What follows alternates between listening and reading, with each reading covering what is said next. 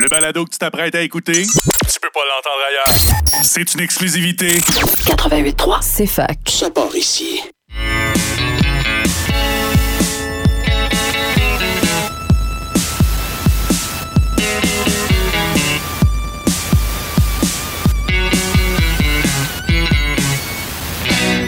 Un jour, je vais faire un film. Il sera très très bon. Il y aura quelques scènes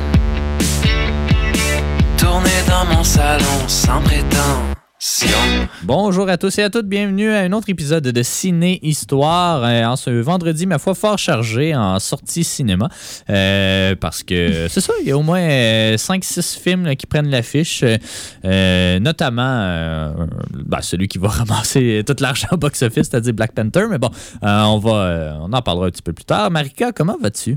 Ça va top shape. Ouais, hein, ça, ça a l'air. Ouais, la session est pas facile, non? Non, c'est pas si c'est pas si. La misère à keep-up avec... la euh, mi-session, euh, elle a fini, puis Ouais. euh, là, c'est la, la fin qui commence. Ouais, ouais, ouais. Euh, nous, ça va commencer à ralentir pas mal à partir de là, là, au niveau des, euh, des liens de visionnement. On en a quand même pas mal depuis les dernières semaines.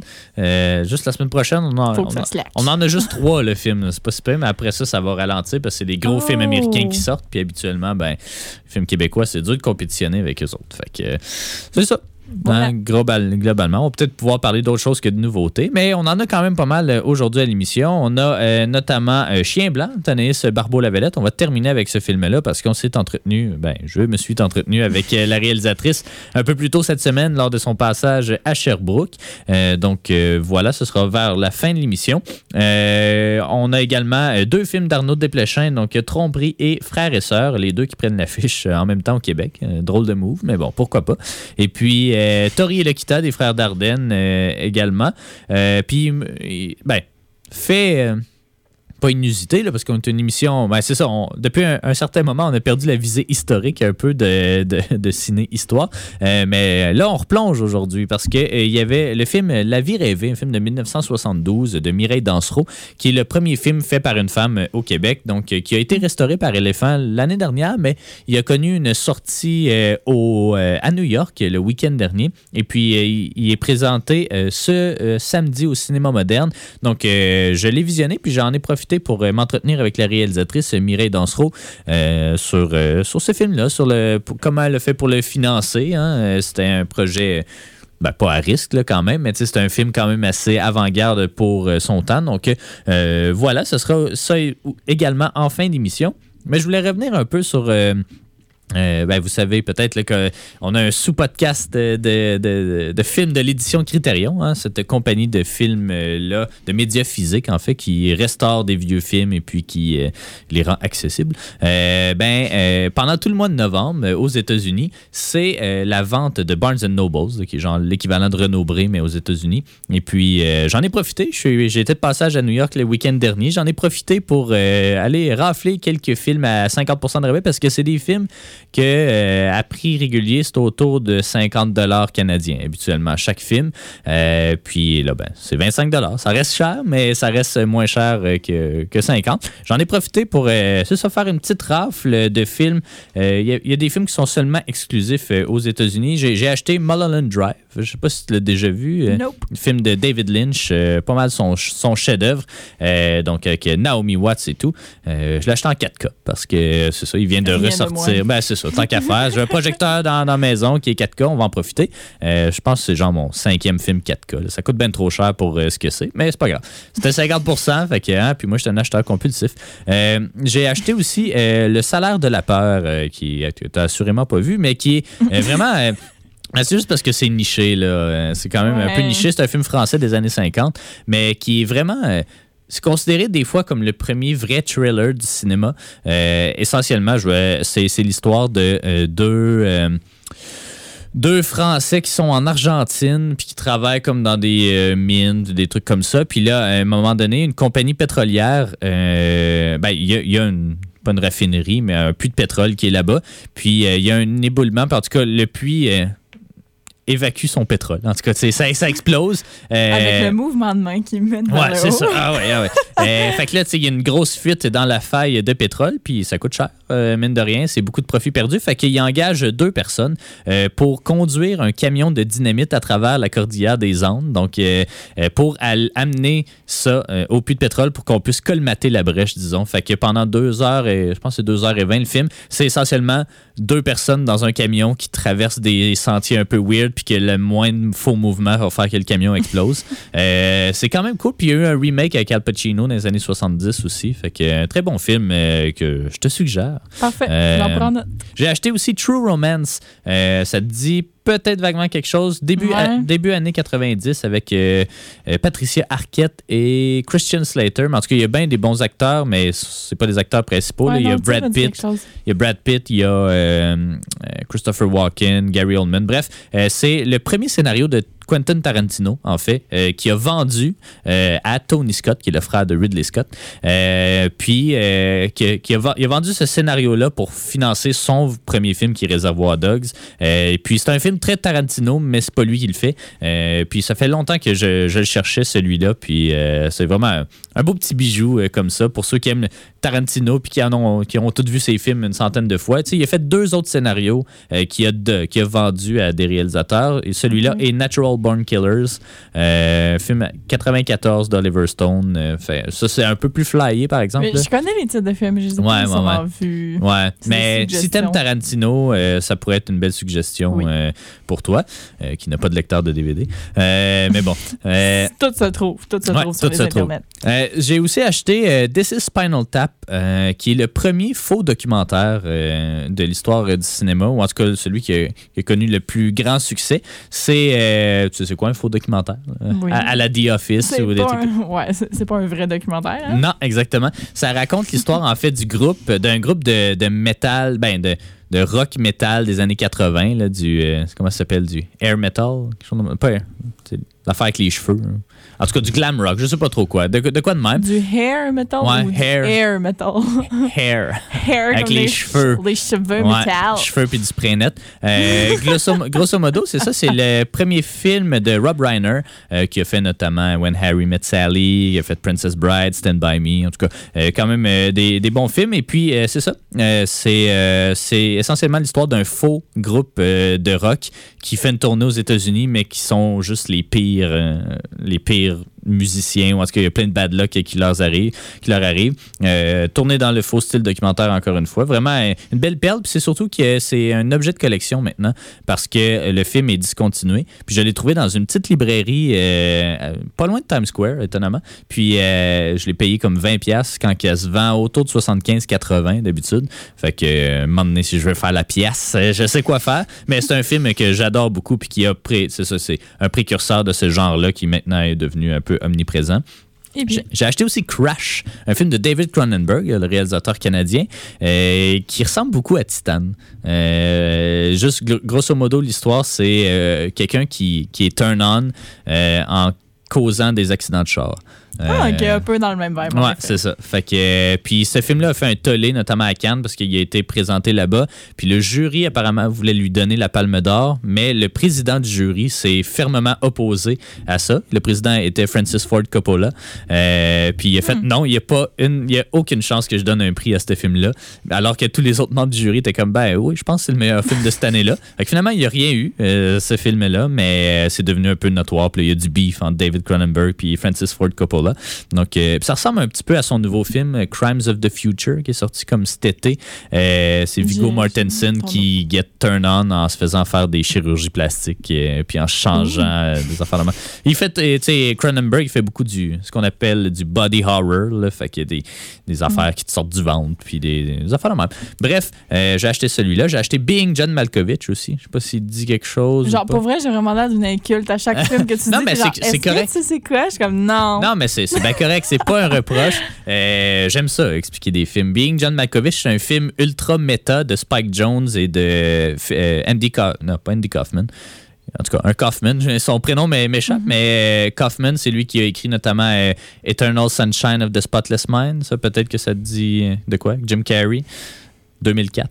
Bref. Montrez-moi euh, des fait- images. Ouais, il fait des films flyés, mais essentiellement, là, John Malkovich, c'est un acteur euh, qui est connu. Là, puis Mm. euh, le film, c'est essentiellement, il trouve un portail dans une tour à bureau qui l'amène dans sa tête à John Malkovich. Fait que là, ils, ils sont dans la tête de John Malkovich. Puis c'est John Cusack puis Cameron Diaz qui tombent. Ils, ils deviennent comme un peu addicts au fait d'être dans la tête de John Malkovich. Puis ils tombent un peu amoureux avec. En tout cas, c'est vraiment ultra méta puis ultra flyé. Pour ceux qui connaissent l'œuvre de Spike Jones, euh, c'est- pas mal ça qu'ils font, là, des films méta de même. Fait que euh, j'ai acheté ça. J'ai acheté The New World aussi, je, je m'attarderai pas euh, nécessairement là-dessus, mais euh, un film de Terrence Malick qui est comme un retelling de Pocahontas avec euh, Colin Farrell et Christian Bale. Euh, très très beau film visuellement, mais du Terrence Malick. Bale. Ouais, euh, la même année qu'il a fait Batman, euh, le premier, fait 2005. Euh, mais euh, c'est ça, ça fait longtemps lui aussi que je le cherchais, donc j'en ai profité pour l'acheter. Et puis, euh, en, en terminant, je suis allé dans une, une bibliothèque, pas une bibliothèque, une librairie, qui est la plus grosse librairie, je pense, des États-Unis, qui s'appelle The Strand. Et puis, qui. Euh, j'ai acheté là-bas le film, euh, le livre, pardon, de Sidney Lumet, Making Movies, qui est comme la Bible, euh, disons, du cinéma. Sidney Lumet, qui est réalisateur qui a fait notamment 12 hommes en colère, qui a fait Meurtre de l'Orient Express, en tout cas, il a fait beaucoup de films. Puis, ce livre-là, il n'est pas très long, mais c'est vraiment une Bible parce qu'il il raconte un peu les, hauts et les bas d'être un réalisateur euh, euh, aux États-Unis, puis euh, comment gérer les caprices euh, des acteurs, puis tout. Puis, J'avais déjà commencé à le lire, mais sur un, un là, sur mon cell, puis euh, je trouvais que c'était poche, fait que je suis allé acheter ça. Euh, puis j'ai hâte de, de le finir euh, pour de bon, mais c'était vraiment cool. C'est drôle, c'est le fun d'avoir des behind the scenes de comme, ah, tu sais, Paul Newman, je sais pas trop comment il fait pour gérer sa vie, c'est comme un sex symbole, il a des pots de sauce, tu sais, il, fait plein d'affaires, puis il est comme, tu sais, j'ai jamais su comment les gens pouvaient être aussi sollicités de même puis gérer des vies quand que moi, je suis jamais dans le spotlight puis j'ai de la misère à me gérer. Que, tu il y a bien des réflexions personnelles, des réflexions sur, ben, tu sais, si tu veux faire financer ton film, essaie de pas être trop euh, campé dans tes idées parce que le monde ne va pas t'aimer. Puis c'est des affaires de même. Fait que vraiment une bible du cinéma. Un grand ami de Steven Spielberg é- également. Il a même failli réaliser euh, Schindler's List, euh, mais finalement, il a, il a donné le, le projet à, à Spielberg. Bref, euh, ça va me tenir occupé pendant le temps des fêtes qui s'y approche à grands pas. Puis Noël. Allez écouter notre podcast sur Criterion également. Là, il y a quelques-uns des films que j'ai mentionnés qu'on a déjà abordés dans l'émission. Donc, c'est ça. C'est, c'est question de me reploguer un petit peu, là, euh, de reploguer un peu mes Pub projets. gratis. Eh oui, c'est ça. Euh, on va aller en pause publicitaire, justement. Puis au retour, ben, on va euh, aborder un peu notre tour d'horizon des nouveautés de la semaine. Restez des nôtres. Allô? Un jour, je vais faire un film. Je ferai la prise de son, la réalisation, le montage et la direction photo. On va s'habituer à nos jingles de retour. Même moi, j'ai été déstabilisé.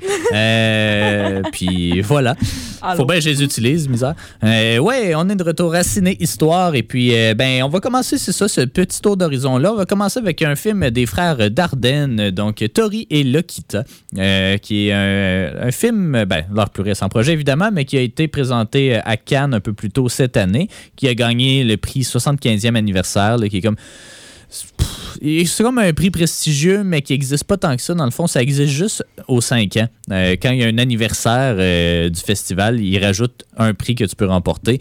Euh, puis c'est ça, tu sais, 70, 75e. Le prochain, ça va être dans 5 ans, donc 80e. On ne sait pas trop dans la hiérarchie ça se situe où, mais bon, les frères Dar- Dardenne, c'est un peu un running gag que chacun de leurs films est pris à Cannes, puis chacun de leurs films gagne. Parce qu'ils font un style de cinéma que peu de gens font, puis qui parle, je crois, aux qui parle plus aux cinéastes qu'au public, j'ai l'impression. Puis on va pouvoir en discuter un peu, Marca, parce que t'as pas vraiment aimé le film, parce que j'ai écrit comprendre. Euh, euh, puis c'est bien correct aussi. Euh, tu sais, j'avoue que moi aussi, j'ai pas été nécessairement comblé. Mais bref, Tori et Lokita, ça raconte ben, l'histoire de, de ces deux personnages-là, donc Tori et Lokita, qui sont deux enfants immigrants qui viennent, je crois, du Bénin ou du Cameroun. Bref, qui, qui sont en Belgique et puis qui sont. là, j'essaie de retrouver l'acronyme. Ils se sont trouvés dans une orphelinat. Orphelinat. Ouais, ils se sont trouvés dans un dans un orphelinat, mais euh, en tout cas, je vais peut-être être capable de retrouver l'acronyme. Euh, peut-être pas. Bref, c'est essentiellement c'est des enfants qui sont sans papier, euh, et sans, accompagnement, pardon. Euh, donc euh, des enfants sans parents. Et puis euh, il y en a un, donc euh, Tori, qui lui a son ses papiers et Lokita non? Puis là les deux se font passer pour euh, frères et sœurs dans le but que ce soit plus facile pour Lokita d'obtenir ses papiers finalement euh, de de, ben, de réfugiés ou je sais pas trop quoi. Là, Ouais, mais il y a une histoire de sorcière, là. Ouais, il y a une histoire de sorcière, mais bon, ça c'est. C'est. ok, j'ai- pas compris, mais OK. Donc, euh, grosso modo, c'est ça. Puis c'est un peu comment, euh, comment ils vivent euh, dans l'Europe euh, moderne euh, de nos jours. Puis comment, tu sais, les, pas les manigances, mais tu sais, comment ils payent. Ils essaient d'envoyer de l'argent, évidemment, dans, dans leur famille. Fait que pour trouver cet argent-là, ils livrent de la drogue, notamment, euh, auprès d'un autre immigrant qui est comme. Il travaille dans une pizzeria, là, qui est comme un chef d'un- d'une pizzeria quelconque. Euh, bref, il livre de la drogue, euh, il distribue de la drogue plutôt.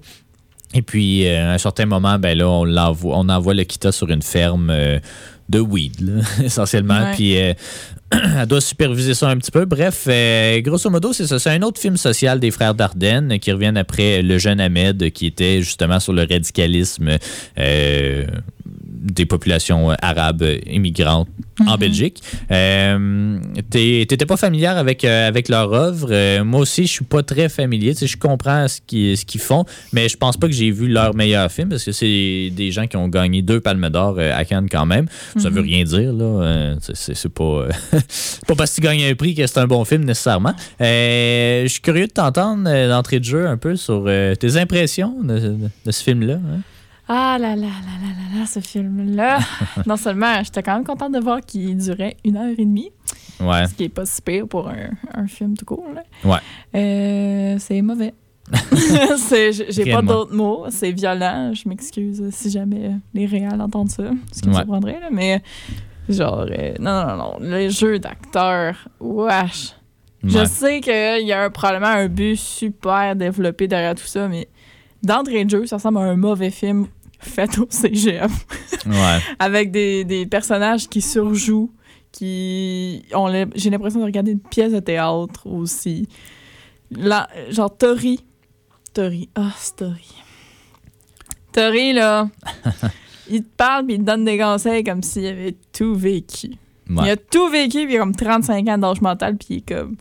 Tu sais, euh, là, quitte à, elle apprend qu'elle, finalement, elle, pas- elle pourra pas avoir ses papiers ou whatever. Puis là, le est genre, Madame, pourquoi qu'elle n'a pas ses papiers alors que moi je les ai? Puis il te sort une phrase qu'un petit gars de 12 ans dirait jamais. là. Ouais, ouais, ouais. Et euh, je sais pas, j'ai trouvé ça ridicule jusqu'à la fin. j'ai On spoilera pas la fin, mais. Mais ouais. l'histoire, euh, très Ouais. bof, personnage bof. Mhm. Et euh, j'aurais dû prendre un shooter à chaque fois que Lokita était genre je veux parler à mon frère et que Tori voulait parler à Lokita. Ouais. Donc, euh, Euh, je comprends, je comprends effectivement tes réticences, puis euh, c'est, puis c'est des, des arguments louables. Tu sais, juste expliquer un peu la démarche des, des réalisateurs, ben c'est ça, c'est c'est comme un mi-chemin entre du cinéma vérité puis du cinéma de fiction. Euh, cinéma vérité qui est comme euh, mais je crois que de cinéma vérité qui peut être mieux réalisé que ouais, ça. ouais, probablement. Là, c'est, non, non, de très bas qualité et très low budget, puis ça paraît aussi. Ouais. Euh, tu sais, cinéma vérité, euh, c'est ça, c'est un concept qui a été semi-créé euh, au Québec, puis qui est, qui est quand même, qui est une part importante de notre histoire, mais tu sais, je pense que le cinéma a évolué un peu depuis, ça, c'est arrivé dans les années 60, un petit peu 70. Euh, Effectivement, tu sais, c'est pas le plus dynamique euh, des films. Puis je pense que tu sais, la- c'est le genre de film où euh, la démarche est intéressante, mais que le produit final l'est pas tant. Euh, juste parce que c'est ça, les deux acteurs euh, principaux euh, sont pas des acteurs essentiellement. Tu sais, C'est des, ils ont fait un appel de casting pour trouver des gens, mais euh, Ça paraît. c'est ça, ça paraît. Puis c'est toujours euh, un peu plus criant quand c'est des enfants, juste parce que tu sais, ils ont peut-être pas d'expérience de vie, comme tu dis. Puis là, tu sais, le, le principe du cinéma vérité, c'est essentiellement de filmer du vrai. Fait que avoir de l'authenticité. Mais euh, ont-tu pris des comédiens qui ont vécu ce genre de situation? c'est une bonne question. Parce si oui, ça change Ouais. l'angle. J'ai l'impression que probablement pas. Mais, euh, mais je pourrais me tromper. Mais, mais tu sais, c'est ça, c'est, j'ai l'impression, tu sais, tu disais qu'il parle comme s'il avait 35 ans de, de vécu. Euh, le dialogue n'est pas ajusté du tout, du tout. c'est que pour cette démarche-là, si tu prends des non-acteurs, peut-être qu'ils ont. Tu sais, peut-être que les frères Dardenne ont trop scripté les moments, ce qui fait que ça enlève un peu d'authenticité euh, à leur drôle. démarche. Euh, de quoi? Dis que c'est drôle. là. Ouais. Mais, mais tu sais, je- c'est ça, je comprends, je comprends la démarche, je comprends l'importance de ce film-là. Tu sais, euh, Dardenne, c'est ça, aime beaucoup s'intéresser à la question immigrante en Belgique. Je crois que ça les sidère, le traitement qu'on réserve, disons, aux enfants. Ben, pas le traitement, mais disons la. Euh, le non-action, ou en tout cas l'indifférence avec laquelle on traite les enfants justement qui arrivent ici, qui sont, euh, qui sont réfugiés, et puis euh, tu sais qu'on fait juste tu sais, pas leur- pas juste pas leur donner de papier, mais tu sais, vraiment de, de l'aide basique, là, essentiellement, qu'on leur offre au lieu d'offrir un vrai support, euh, parce que c'est des enfants, là, quand même, tu sais, ça devrait, euh, devrait aller à l'école, ça devrait, faire euh, je sais pas trop quoi, alors que ça devrait pas vendre de. Euh, puis, tu sais, je trouve que le message est intéressant entre... le fait que ceux qui exploitent au final Tori et Lokita, c'est des immigrants, eux aussi. Euh, fait que, tu sais, même pour eux, tu sais, même pour, euh, je sais pas, la catégorie, euh, l'étiquette à laquelle ils ils s'identifient, tu sais, même, même les immigrants se rendent compte au final que, tu sais, s'ils veulent accéder à quelque chose de plus en Belgique, ben, ils n'ont pas le choix d'exploiter les plus vulnérables, c'est-à-dire d'autres immigrants. Euh, puis, tu sais, je pense que cette réflexion-là est, est intéressante à avoir. Ceci dit, c'est ça. C'est peut-être l'exécution euh, qui est pas top, top. C'est- euh, Je pense que l'idée de base était bonne. Puis euh, j'ai dans la tête que si tu fais juste changer un peu le script puis tu mets des bons comédiens, le film Ouais. prend un tout autre sens. Ouais, c'est ça. Probablement que c'est ça. Leur démarche était louable, mais que ça. Le produit final est peut-être pas top. Euh, le film a eu des bonnes critiques, euh, ce qui est pas gage de rien nécessairement, mais qui est, euh, tu sais, que je crois qu'il y a un public. Donc pour ce film-là, c'est un film, à la limite sais, de l'ultra réalisme ou je sais pas trop quoi. Euh. Mais c'est dur de faire, de capter de l'authentique au cinéma. Mais quelqu'un de bien niché, calé dans, dans ses connaissances cinématographiques, il va être genre, oh wow, il va voir quelque chose que moi, j'ai- vraiment pas vu. Ouais, ouais, ouais. Puis tiens, euh, c'est ça, tu sais, c'est toujours à trouver c'est qui le public cible de ce film-là. Puis je pense que c'est ça, c'est, c'est les hardcore cinéphiles qui, euh, eux, les, les effets de style, de forme, tu sais, ça, ça leur parle un peu plus que un bon scénario ou euh, un divertissement en tant que film. Fait c'est, de voir à quel point le film va trouver son public ici. Je pense que la réputation des Dardennes va faire en sorte qu'il y a des gens qui vont aller voir le film, mais est-ce que ça va être aussi bon que leur grand film comme Rosetta dans les années 90 ou même Le Jeune Ahmed que moi j'avais j'avais quand même bien aimé, qui n'était pas parfait, mais qui était déjà un petit peu plus. Tu sentais l'authenticité, puis euh, tu sais, ici on dirait qu'il essaie de créer du drama plus qu'il devrait, euh, bon, soit dans la finale, soit même dans. euh, parce La que oh, à partir du moment où le, Ki- le Kita va dans la ferme de Weed, justement, on n'explique pas vraiment pourquoi elle peut pas voir Tori, mettons. Là, ils sont comme. Ok, ouais. tu t'en vas là, mais tu peux pas y parler. Là, comme, genre, je vais parler à Tori, je vais parler Ouais, à Tori. Puis elle va arroser le weed. Ouais. Mais tu sais, la, la première scène, je la trouvais quand même intéressante. Le film s'ouvre sur une espèce de questionnaire. euh, Mais essentiellement, ils veulent savoir comment est-ce que les deux se sont rencontrés. Euh, puis je trouve que c'est quand même, tu sais, le fait que c'est filmé en ultra close-up, tu t'es comme pris dans la Mais situation. on de... dirait que ça donne une espèce de parallèle d'audition. Puis là, en, ram- Ouais. en parlant de justement qu'ils ont probablement dû faire des auditions pour prendre un peu n'importe qui, là, ça a ramené un peu l'idée de ça, je crois. Ouais, peut-être, ouais. Fait que euh, c'est ça, tu sais, euh, réaction mitigée. Je crois, tu sais, même de mon côté, j'ai pas trouvé ça très dynamique comme film. Je crois que ça a un public. Je crois que, tu sais, c'est ça. L'objectif est, est vraiment louable, mais il y aurait peut-être eu moyen de faire ça plus. euh, Ça fait mieux. tu sais, le, passe- le, le message passerait probablement mieux, justement, sans cette démarche-là qu'avec euh, avec cette semi-improvisation-là, ou en tout cas ce, Ouais. ce désir d'authenticité-là. Bref, euh, Tori Lokita des Frères Dardenne, ça prend l'affiche euh, dans beaucoup de salles au Québec, encore une fois. Euh, puis là, on va parler d'un programme double, en fait, parce que Arnaud Desplechin, qui est un réalisateur quand même bien établi au, au, euh, en France, propose deux films cette semaine. C'est vraiment bizarre que les deux sortent la même fin de semaine, mais les deux ont, tu sais, Tromperie est sorti en 2021, je crois, puis puis euh, Frères et Sœurs euh, était de la plus récente édition de Cannes, je crois. Donc, euh, il y a comme un an qui les sépare, euh, ces deux films-là. Ils pourraient pas être plus contrastés, je crois. Euh, T'as pas vu finalement Frères et Sœurs, mais tu sais, je t'en parlerai non, un peu. manquais de temps. Mais t'as vu Tromperie. Ouais. Puis, euh, c'est ça, Arnaud Desplechin, c'est un réalisateur que. euh, qui est pas nécessairement dans mes bonnes grâces euh, parce que non mais je trouve qu'il il est bon pour faire un film mais ses films me plaisent rarement euh, parce que moi je suis quelqu'un qui aime le réalisme justement. Je suis quelqu'un qui aime euh, qui aime l'authenticité au cinéma. Puis euh, Desplechin lui c'est le contraire. Lui c'est je veux créer tu sais je veux créer quelque chose que tu peux pas retrouver ailleurs. Puis c'est une approche qui est totalement louable mais qui moi vient rarement me chercher, disons. On va parler de tromperie parce que tu l'as vu. Euh, mais c'est ça, le programme double est intéressant parce que, tu sais, d'un du côté de tromperie, étonnamment avec le titre, euh, c'est un film sur l'amour, entre autres, mais quand même. L'amour et l'infidélité. Un petit peu, ouais. c'est beaucoup de choses, euh, même la sexualité, le judaïsme. En tout cas, on ratisse large.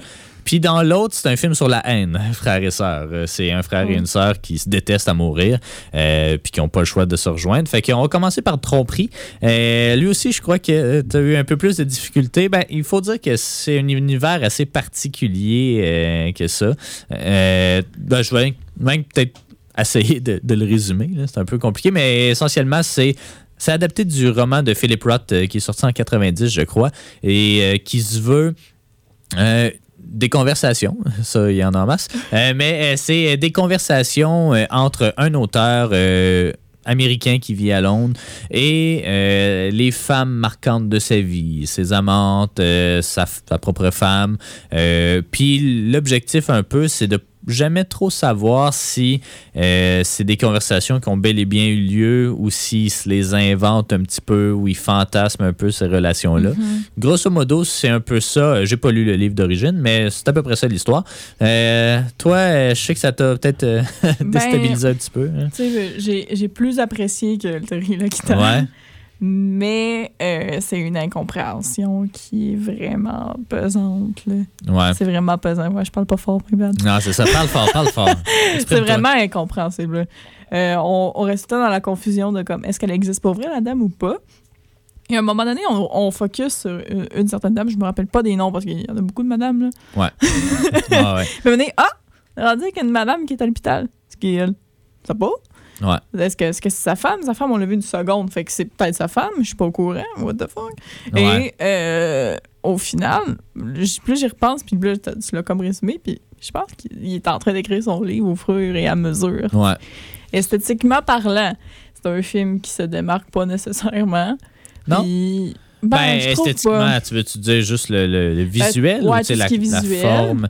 Parce que tu sais, la, Ben, la construction du film est assez. Tu tu commences une phrase. étrange, Tu commences là. une phrase en quelque part, puis t'as fini dans une autre pièce euh, trois mois après. Là. Ouais, c'est bizarre. Puis, moment donné, il y a une- il y, a une place où, moment donné, euh, la dame est devant lui, assise à une table, puis que soudainement, il est comme dans un fond noir. J'ai fait le. Hein? J'ai Ouais. vraiment de la misère à comprendre ce film-là. Mais je crois que si j'avais peut-être lu le livre, ce serait peut-être mieux. Ouais. J'aurais peut-être plus compris euh, l'univers. Mais sinon, casting, euh, c'est des acteurs. Là. Ah, ben oui. C'est des acteurs. La, Ben, je t'es pas blonde. trouvé bon, euh, mettons, tu sais, les, les, les principaux, entre guillemets, c'est-à-dire l'auteur, Philippe. euh, Ben, L'auteur, la blonde. Ouais. Léa Seydoux, euh, qui, Qui, euh, je trouve que la chimie est quand même pas super. Puis même celle, c'est Emmanuel DeVos, là, qui est. Mais ça joue qui- beaucoup, beaucoup dans, dans le pourquoi qu'au début, j'aimais pas les films français. là? Ouais, ouais, ouais. C'est peut-être cliché, là, c'est ralenti, ça met sur le sexuel, ça, c'est un peu trop romancé à mon goût, je crois. Ouais, ben les dialogues, c'est c'est- c'est ça. C'est un film? C'est peut-être juste ça, là. Je pense que, effectivement, c'est comme. C'est comme quasiment une caricature d'un film français, mais je pense que le tout se veut comme artificiel. Je pense qu'il faut pas essayer de trouver du réalisme là-dedans. Euh, puis, euh, puis je dis pas que c'est ça que tu fais, là, mais comme, tu sais, moi, j'aime ça, Mais je le le, fais, réalisme. je le fais naturellement, Ouais, mais de chercher, de- d'essayer Ouais, de comprendre, puis qu'est-ce qui est réaliste là-dedans, parce qu'au final, il aurait juste fallu que je prenne mon cerveau et je me laisse emporter par le film. C'est ça. Puis euh, de moins en il y a très peu de films qui nous forcent à faire ça. Euh, tu sais, je pense que les films américains sont tellement, c'est tellement une recette que Ouais. tu t'attends à cette heure à un scénario plutôt qu'une expérience. Euh, je- je l'ai- moi, je l'ai quand même trouvé bien. Euh, tromperie, euh, c'est sûr, les dialogues, c'est très pompeux. C'est très, euh, très hautain, puis euh, des, des intellectuels voulu, qui jasent. Euh, oui, c'est sûr que c'est voulu. D'autant plus que, tu sais, c'est ça, vu que tu sais jamais trop si c'est rêvé ou non, tu sais, c'est- très romanesque, là. Les dialogues, ils ont l'air d'être tirés d'un d'un roman, puis pas de la vraie vie. Puis je pense que c'est ça l'objectif aussi. Ouais. Philip Roth, souvent, son œuvre est, est souvent classée comme inadaptable au cinéma parce que c'est ça, c'est tellement un peu, c'est tellement juste des conversations, c'est juste du monde qui jase de thématiques puis qui font valoir leur point de vue. Tu sais, C'est pas très cinématique Si comme. c'est euh, inadaptable au cinéma, parce que c'est difficile. ouais. Imagine va être difficile de lire ça aussi. Ouais, euh, effectivement, ça doit être difficile. Je, je sais pas, jamais je sais pas quel style, mettons, littéraire il y a. C'est peut-être Euh. différent aussi, puis que les segments que nous, qui nous fuck dans le film, finalement, c'est un chapitre, là. Ouais. Que t'es plus capable de Ben, distinguer. tu sais, même le film est, di- est divisé en chapitres Ouais. aussi. Là. Je sais plus combien il y en a. Là, sais, mais... Le premier, je pense, c'était au moins une automne, dizaine. une même. là. Ouais, c'est ça. Euh, mais euh, globalement, j'ai quand même aimé ça, euh, juste parce que euh, j'aime ça, moi, des films de dialogue. Tu sais, c'est pas très dynamique, là, mais tu sais, puis c'est sûr que c'est pas du même niveau que ça, mais il y avait il y a ce qu'on appelle la, la Before Trilogy, là, Before Ouais. Midnight, euh, Sunrise, Sunset et Midnight, euh, qui, ça, c'est un- c'est pas un plan séquence, mais essentiellement, c'est juste deux personnes qui parlent tout le long du film. Mais tu sais, celui-là, il se veut authentique. Celui-là, ici, il se veut vraiment artificiel. Il se veut vraiment comme euh, t'es dans la tête de l'auteur. Puis tu sais, c'est tellement artificiel qu'on prend même pas la peine de changer, mettons, les nationalités. Tu sais, ils, ils se décrivent comme américains puis anglais, ils parlent français, mais tu sais, ils essaient même pas de, de se défendre. Mais je pense que ça, ça veut ça se veut justement pour nous faire sortir du film puis de prendre ça pas comme un, un film réaliste, mais comme une espèce de fable, une espèce de construction. Il y a, y a des réalisateurs qui. Tu sais, il y en a justement. Tu Tori Lokita, c'est genre, euh, t'es avec ta, ta caméra, puis tu filmes, puis tu marches avec les acteurs. Puis t'as des films de Stanley Kubrick, mettons, que lui, il est comme, OK, je mets ma caméra là, sais, assis-toi comme ça, puis ça, puis tu sais, il construit quasiment un tableau de la Renaissance euh, dans, dans son film, puis tu sais, Ouais. tout le monde bouge pas parce que le but, c'est de montrer, de, de, de recréer, tu sais. Il y a l'aspect artificiel au cinéma qui est de moins en moins présent parce que c'est quand même compliqué, ou c'est c'est moins vendeur, c'est moins une recette qu'un film euh, américain, disons, que de faire ça. Puis c'est ça que j'ai aimé un peu. tu sais, Ça prend du temps avant qu'on catch OK, là, ça a l'air un sais, ça n'a ça, pas rapport. Puis, il y a même une scène où il est dans un tribunal, littéralement, puis comme.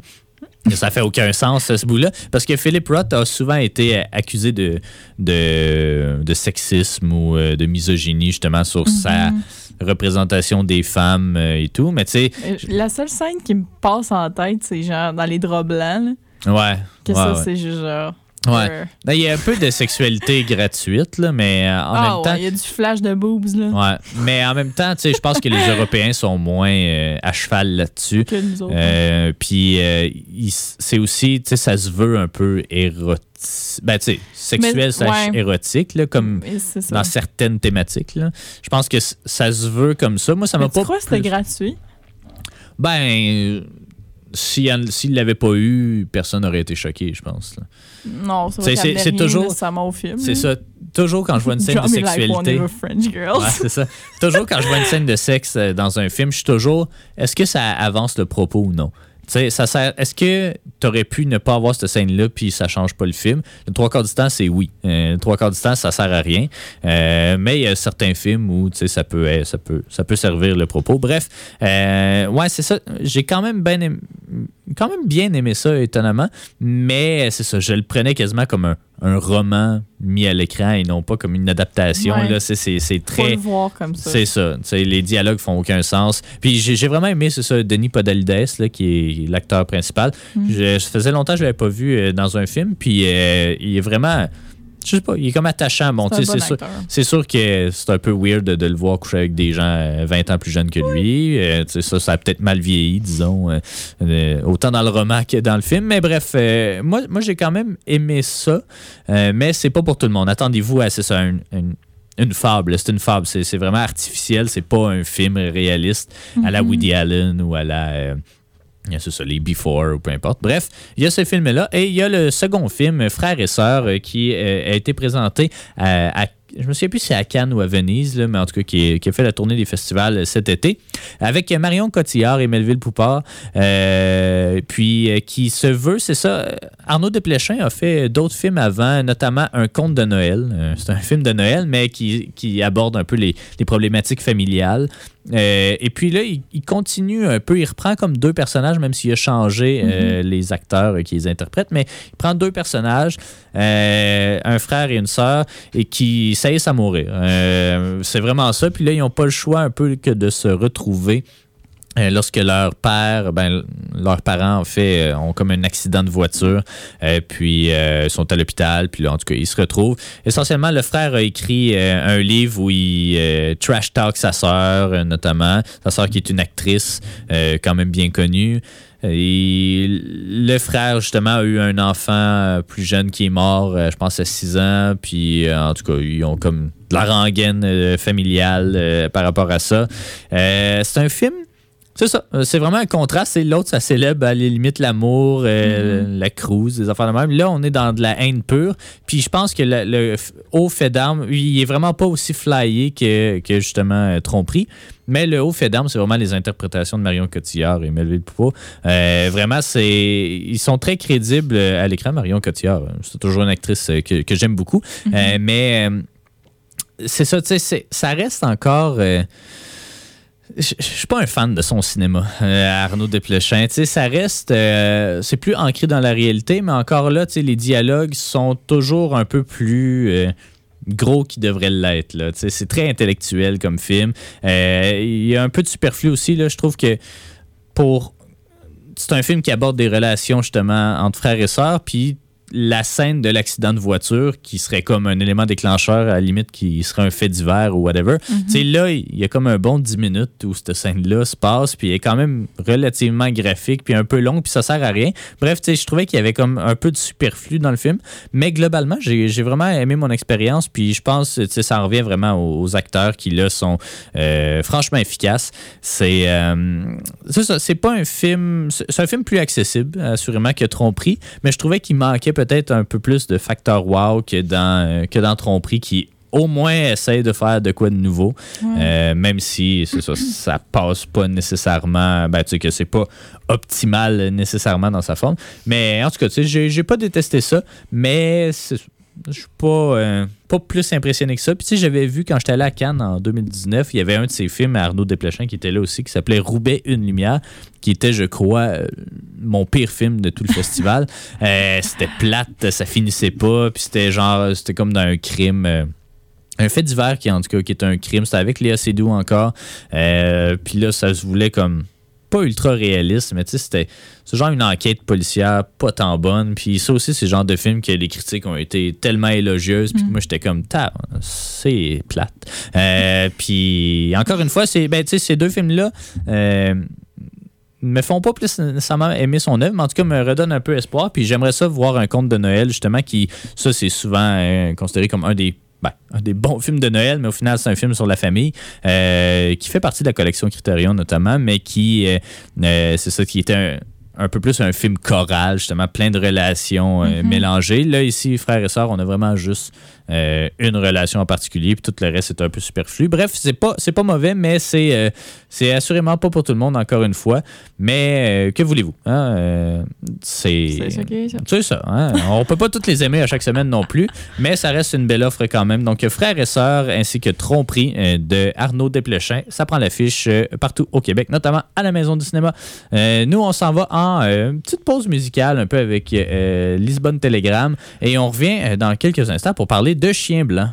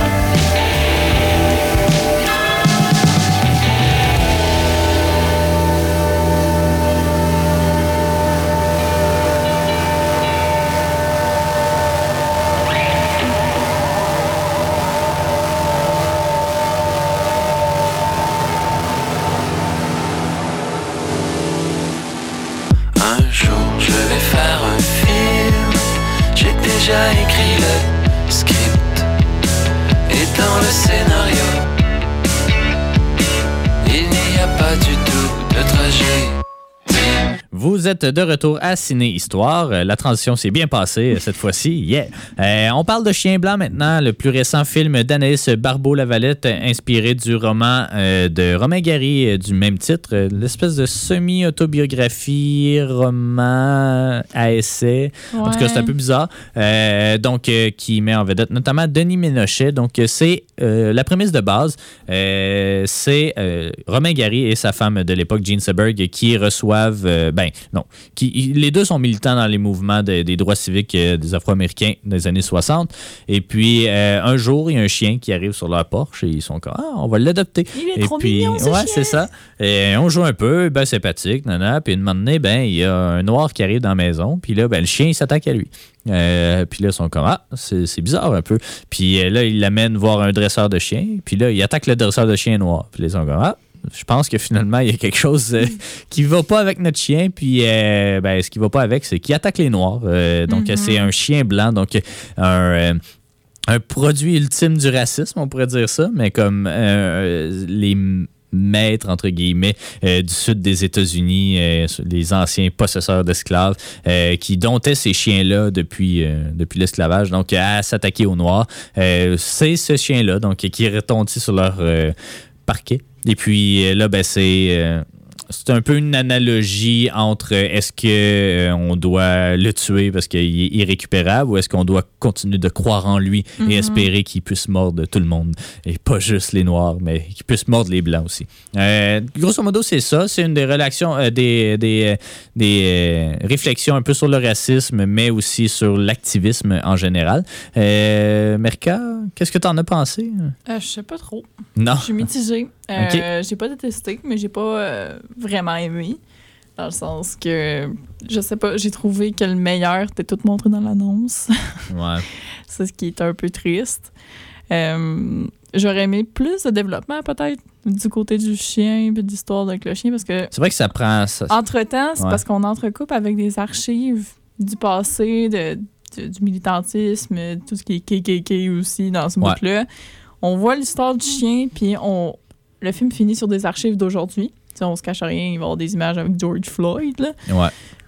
J'ai j'ai comme eu de la misère entre le, le- le mélange de choses réelles et le mélange fictif, qui n'est pas nécessairement fictif parce que ça doit être ça existe pour vrai, ça, ça a existé pour vrai. Je sais pas, j'ai pas aimé le mélange des deux médiums, je pense. Ouais. Je pense que c'était. C'est juste qu'on a déjà vu ça ailleurs, là, le rapprochement entre les années 60 Ouais, et aujourd'hui. toutes les archives qui sont présentées, c'est pas nécessairement des archives euh, exclusives. C'est des archives qui ont tout le temps genre, passé quand on parle de ça.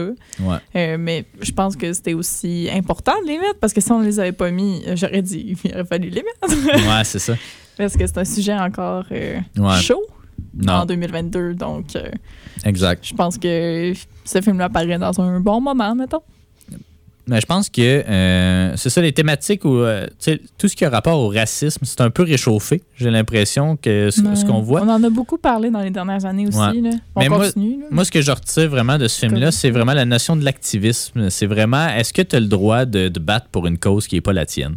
Euh, Puis, tu sais, on le voit aujourd'hui, c'est pas, pas juste avec le Mhm. racisme, mais tu sais, avec le féminisme. Est-ce qu'un homme peut être féministe? Je sais pas. Est-ce qu'un, je sais pas moi, un hétérosexuel peut se battre pour euh, les droits des personnes trans? Euh, tu sais, ça aborde un peu ça, puis c'est ça un peu sa, sa pertinence encore aujourd'hui, Ouais. parce que, tu sais, c'est ça, tout l'aspect racisme euh, me parlait un petit peu moins.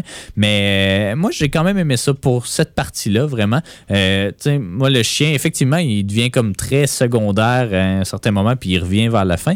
Mais, tu sais, à la limite, euh, j'aurais, j'aurais aimé ça, c'est ça. Peut-être qu'on, qu'on l'amène un peu plus dans l'histoire, mais c'est vraiment cette partie-là. Puis, Anaïs Barbeau-Lavalette, on la devine très impliquée. Elle s'est battue pour la Palestine alors qu'elle n'est pas juive. Euh, je pense qu'elle elle, elle se rejoignait un peu, elle rejoignait Peut-être un qu'elle peu. se projetait. euh, Ouais. Projetait. projetait. Ouh là là! Ouais. Elle se projetait peut-être dans le personnage euh, Ouais. de Jean, c'est ça? Euh, ouais, de Jean. euh, Puis, un moment donné, euh, on le voit aussi dans la bande-annonce, je révèle aucun punch, que c'est une dame noire qui dit là, Jane, laisse-nous notre combat. Ouais. c'est pas son combat parce qu'il y a comme une espèce d'actrice vedette ou whatever. Ouais, Jean Seberg, ouais, ouais, c'est Ouais, très euh, une actrice très connue aux États-Unis. D'ailleurs, il y a même un biopic sur sa vie qui est, c'est Kristen Stewart euh, qui la joue. Euh, mais bref, euh, ouais, elle a joué dans des films de la nouvelle vague, des trucs comme ça. Puis tu dois nous quitter prochainement, là, Oui, mais, mais c'est ça, tu sais, les réflexions sont quand même assez intéressantes, sont pertinentes. C'est peut-être pas à la hauteur de La déesse des mouches à feu, qui est pas le même propos nécessairement, mais tu sais, qui est un film un peu plus singulier, qui prend un peu plus de risques. Et ici, on est dans un film très américain, même si c'est pas un film américain nécessairement. C'est pas non Mhm. plus un film québécois, au sens où les acteurs ne sont pas, euh, sont pas québécois. C'est un cast Ouais. assez international. Mais je trouvais, tu sais, Denis Ménochet, je l'aime vraiment comme acteur, puis euh, je trouvais qu'il était très, très, très bon. euh, il personnifiait super bien. Donc, ouais, c'est ça. C'est, Bon cast. Ouais, un très bon cast. Euh, donc, euh, ben, tu sais, j'en dirais pas, on n'en dira pas tant que ça. Tu sais, moi, moi, je l'ai vraiment aimé. Je vous le conseille. Toi, t'es pas sûr encore? On va le Je le laisser. conseille. euh, C'est pas que je le conseille pas. Non. Mais je pense que tout le monde peut aller se faire son idée du film. Ouais. Euh, puis euh, le film était projeté euh, en première euh, à Sherbrooke mardi dernier. Euh, Anaïs Barbeau-Lavalette était présente et puis j'ai eu la chance de, de la, de la rencontrer. Euh, elle va, on va parler, c'est ça, plus profondément de ces thématiques-là euh, qu'on retire de Chien Blanc dans cette entrevue-là. On va se laisser avec l'entrevue. Et puis Marca, ben, pour aujourd'hui, ce, ce sera tout. Merci beaucoup. Yes, Euh, merci. on, on se retrouve un peu plus tard. Et moi, je reviens pour parler euh, de notre entrevue avec euh, Mireille Dansereau et de La vie rêvée. On se laisse avec Anaïs Barbeau-Lavalette. Vous êtes de retour à Ciné Histoire. Et puis euh, maintenant, ben, je suis en compagnie de la réalisatrice Anaïs Barbeau-Lavalette qui vient présenter euh, Chien Blanc en avant-première ici à la Maison du Cinéma. Bonjour Anaïs, ça va bien? Oui, ça va bien, merci. Euh, donc, euh, c'est ça, Chien Blanc, euh, ton euh, quatrième euh, long métrage euh, qui, euh, euh, ben, qui est une adaptation essentiellement de, du roman de roman essai, disons, de Romain Gary. Euh, je serais curieux de t'entendre un peu sur comment tu es tombé sur ce roman-là, qui est peut-être pas le plus connu de sa bibliographie nécessairement. Oui, effectivement, c'est ça. Ben, j'aime Romain Gary profondément depuis longtemps. J'aime sa voix. Euh, J'aime euh, le fait qu'il soit pas toujours campé du bord de la morale. C'est Mhm. quelqu'un qui aime comme c'est ça, les complexités humaines l'intéressent, puis je trouve qu'il décrit bien. Mais Chien blanc, effectivement, c'est pas un de ses romans les plus connus. Euh, c'est basé sur une histoire vraie, donc il a vécu lui avec euh, sa femme Jean Seabrook, donc euh, qui, est, qui est une grande actrice qu'on a- qu'on connaît des femmes, des films de la nouvelle vague principalement. Euh, donc lui est consul de France à Los Angeles, 1968. Euh, Martin Luther King vient d'être assassiné et le couple Gary Seaberg re- recueille un chien enfin qui euh, qui se rend compte rapidement donc qui a été dressé pour euh, pour sauter euh, à la gueule des personnes noires donc un chien raciste qu'il décide de guérir. Euh, ce livre-là est très dense là, philosophiquement. Fait que quand je l'ai lu, j- j- je me suis d'abord questionné à savoir est-ce qu'il y a une histoire forte, une histoire dramatique qui tient la route en dehors de toutes les idées profondément intéressantes et encore très pertinentes aujourd'hui. Est- Est-ce que euh, est-ce que l'histoire est bonne en fait? En Mhm. gros, c'était la première question à me poser. Puis oui, il y a vraiment une histoire très très forte, je trouve.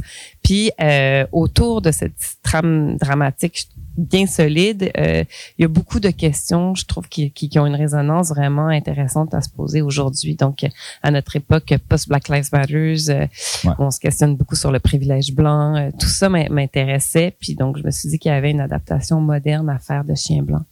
Euh, c'est pas ta première adaptation, évidemment, la déesse des mouches à feu euh, de Geneviève Peterson. Et là, euh, vu qu'il y a quand même, une notion d'essai dans, ce- roman-là, comment est-ce que, puis ça s'est pas fait seul nécessairement, mais comment est-ce que tu as transposé le matériel de base dans un médium visuel? Quand, il y a beaucoup de réflexion ou quand on entend la pensée des personnages, c'est pas toujours facile à rendre, c'est ça, visuellement. Com- comment tu as approché justement cette adaptation-là?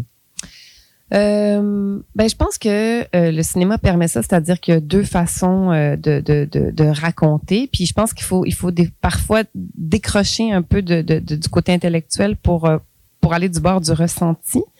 Euh, donc, il y a certaines idées, je pense, qui, qui existent grâce à, à, à- une certaine euh, mise en scène plutôt euh, poétique, mais qui est quand même chargée d'un sens. Par exemple, euh, tout au long du film, il y a l'image d'un coureur qui est jamais le même. C'est toujours une, une personne noire, mais ça peut être à la fois l'esclave, donc qui fuit la plantation poursuivi par un chien, que le coureur contemporain des années 2020. Euh, Black Lives Matter qui se fait poursuivre par le même chien Ouais. euh, qu'un enfant qui est relié à l'histoire du film. Bref, ça, on n'est pas nécessairement obligé de le saisir intellectuellement, mais je pense que euh, émotivement, poétiquement, ça raconte quelque chose d'important qui était euh, dans, dans, dans, dans le livre, mais d'une autre façon, évidemment.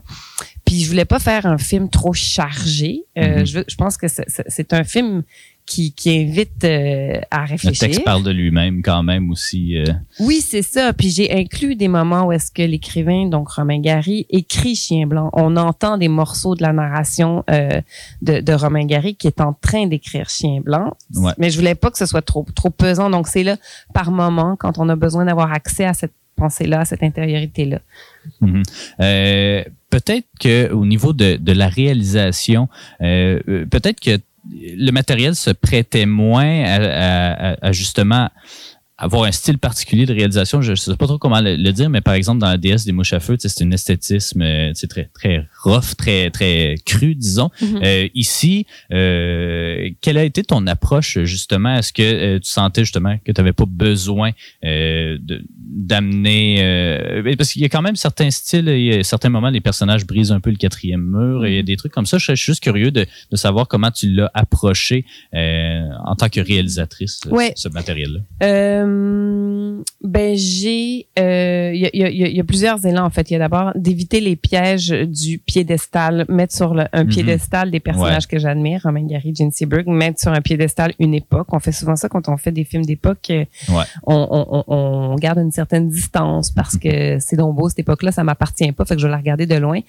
On a quand même essayé avec Jonathan Decosse, le directeur photo, de, de privilégier une proximité avec les personnages. Mais c'est vrai que par rapport à la déesse, ça, j'avais pas besoin d'être dans la rugosité parce que les personnages blancs privilégiés de mon film, Romain et Jean, sont préservés de ce qui est écorché.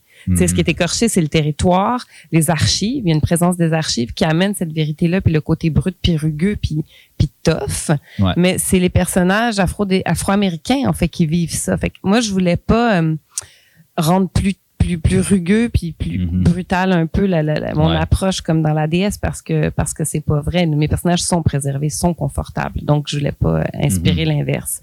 Euh, ceci dit, tu sais, il y a, il y y a des gros plans, il y a de la peau, il y a des souffles. J'avais envie de me sentir quand même très proche d'eux, qu'on Ouais. puisse quand même être, euh, c'est ça, en lien avec avec ces personnes-là, puis qui qui qui qui restent pas tout le long des des icônes en fait. Mhm.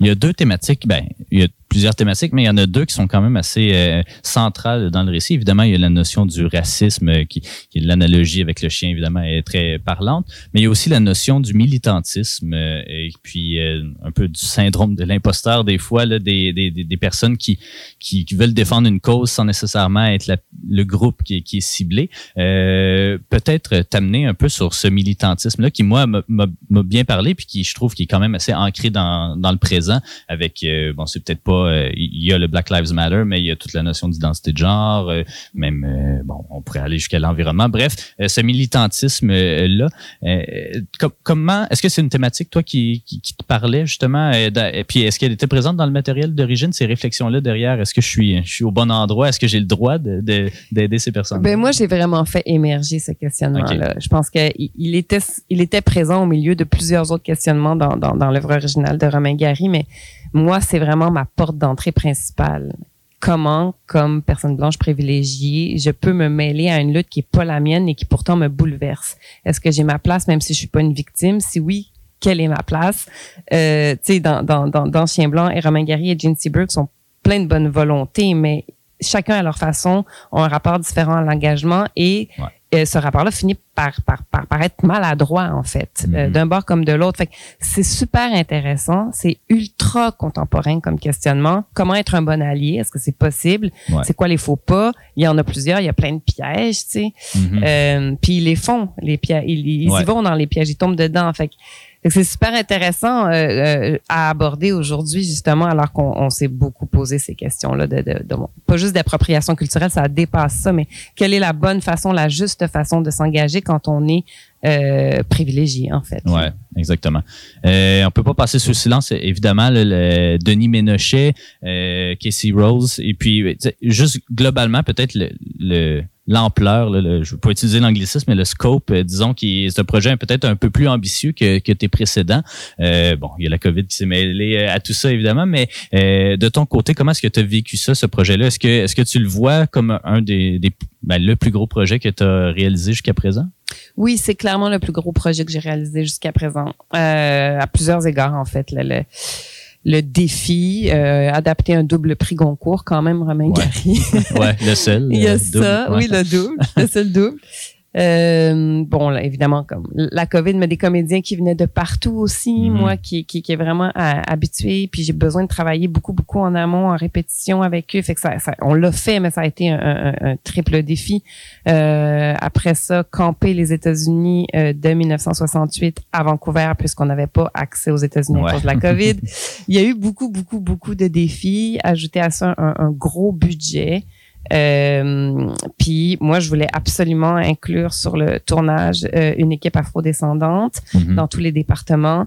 Je voulais aussi avoir des consultants au contenu. Donc, Marise Lagagnère, Will Prosper ont été là euh, de façon vraiment euh, intelligente. Puis ça, ça a été très, ça, ça a été très très bénéfique, même si c'était confrontant par bout de les avoir à mes côtés, mais d'une bonne façon, tu sais. Ouais. Bref, tout ça, euh, c'est des façons de procéder qui sont pas euh, habituelles dans notre cinéma, malheureusement. Il y avait beaucoup de, de murs à faire tomber, je te dirais. Fait que il y a eu beaucoup de batailles qui sont pas inhérentes euh, à, à- à- au projet de faire un film. Mhm. Euh, fait qu'on s'est rajouté des, des défis de taille. Fait que c'est de loin mon plus gros film. Je suis très fière du film, je l'aime. Je suis contente qu'il qu'il- qu'il soit enfin euh, partagé. Puis euh, j'ai super hâte de voir qu'est-ce qu'il va générer comme comme Ouais. discussion parce que je pense que c'est vraiment mon, mon souhait le plus profond là, c'est qu'il qu'il qu'il brasse un peu des, des, des idées installées, qu'il Ouais. fasse sortir un peu euh, tout le monde du, du bord de tout le monde reste un peu campé du bord de la peur là tu sais on a peur de dire telle affaire Ouais. euh, on a peur de voler telle affaire moi je pense que il faut brasser ces idées là ensemble tu sais le film a été fait euh, dans, dans une volonté de dialogue de part et d'autre fait que j'es- j'espère que sa route va continuer dans ce sens là Est-ce que Denis Ménochet, justement, c'est un acteur qui, s'est, euh, qui, qui est arrivé tôt dans le processus ou si tu l'as découvert un peu? Parce que c'est un acteur qu'on dirait qu'il a pris du temps, sa carrière a pris du temps à prendre son envol, puis là, on le voit un peu partout. Là. Je pense qu'il y a trois films qui sortent au Québec à peu près dans le même mois, euh, dans- au sein desquels il joue la tête d'affiche. En tout cas, peu, peu importe. Est-ce que c'était un acteur que tu avais en tête euh, dès le départ? C'est un acteur qui m'avait foudroyé dans Jusqu'à la garde, là, un film dans Ouais. lequel il joue, un film français où il est extraordinaire. Il joue un rôle très, très difficile. Mhm. Euh, puis on s'est parlé, puis rapidement, on s'est aimé. En fait, euh, il, est, euh, il est extraordinaire. Non, c'est non seulement un acteur incroyable, mais c'est quelqu'un qui porte à la fois un, un espèce de charisme très imposant, Ouais. voire intimidant, et une fragilité à fleur de peau profondément émouvante.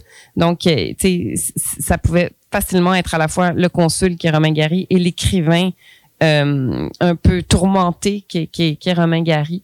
Euh, donc, ça, ça, ça, Mhm. ça a marché. C'est une, c'est une belle rencontre. J'aimerais ça t'amener à parler euh, un peu de tes influences. Euh, on sait que tu fais d'autres choses que, que du cinéma nécessairement, mais euh, j'aime toujours à l'émission demander euh, des questions sur les cinéastes qui t'ont inspiré, ceux qui, euh, pas nécessairement pour ce film-là, mais peut-être aussi pour ce film-là, ceux qui t'ont marqué les films ou les cinéastes là, qui t'ont marqué de- depuis le début de ta carrière. Euh, ben, mes premières amours cinématographiques, c'est le cinéma euh, iranien. Enfin, j'ai j'ai très jeune, puis c'est un peu euh, singulier de, de nommer ça, surtout aujourd'hui avec tout ce qui se passe en Iran, mais j'ai j'ai beaucoup d'admiration pour euh, pour leur façon de contourner la, la, la censure. En ouais, fait. ouais, ouais. Et ça donne des œuvres très euh, poétiques, très habiles, politiques, mais par en dessous, sans être trop in your face. Là, ce que Ouais. je trouve vraiment. euh, Mhm. J'ai toujours aimé ben, le cinéma iranien de.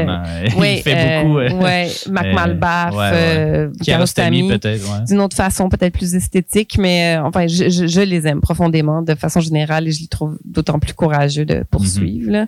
Sinon, mais les, les frères Dardenne m'ont beaucoup inspiré par leur cinéma, mais aussi par leur façon de, de, de, de raconter euh, euh, leur art. J'ai j'ai Ouais. lu leur carnet, la façon dont ils travaillent est vraiment inspirante. Puis c'est des, des, des, des cinéastes qui ont été euh, vraiment euh, ben, plongés dans, le- dans, dans le cinéma par le documentaire. Ils aiment les humains, ils, ils, ils se battent pour, pour les humains. Ouais. Fait que leur cinéma euh, m'inspire dans ce sens-là. J'aime pas tous leurs films, mais j'aime la raison pour laquelle ils font des films puis la façon dont ils réfléchissent le cinéma. Ouais. Euh, mais tu vois, pour Chien Blanc, on, on- avec le directeur photo Jonathan Decoste, on s'est beaucoup inspiré de, de photographie. En fait, on, a, on a beaucoup regardé des, des photographes d'un peu partout. Euh, davantage que des films, je te dirais. OK. Ouais. Très intéressant. Ton film va faire compétition un peu à un autre des frères Dardenne qui sort euh, le même week-end. Donc, euh, évidemment, on souhaite, euh, là, ben, on veut toujours le meilleur pour notre cinéma québécois. Donc, on souhaite longue vie à Chien Blanc. Écoute, Anaïs, je te retiendrai pas plus longtemps. Je te remercie beaucoup d'avoir pris le temps de nous parler. Euh, Chien Blanc prend l'affiche partout au Québec aujourd'hui. Et puis, voilà. Merci beaucoup, Anaïs. Merci, ça fait plaisir. «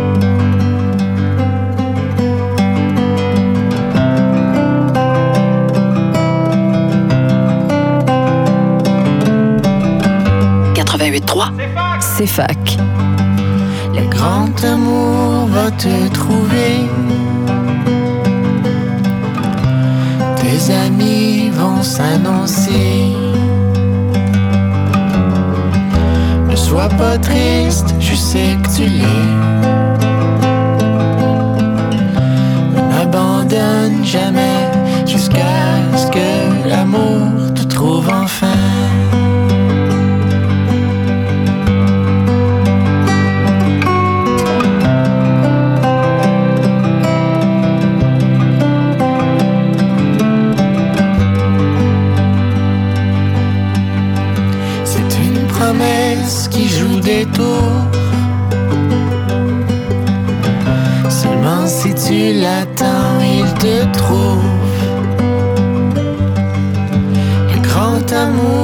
ta poursuite.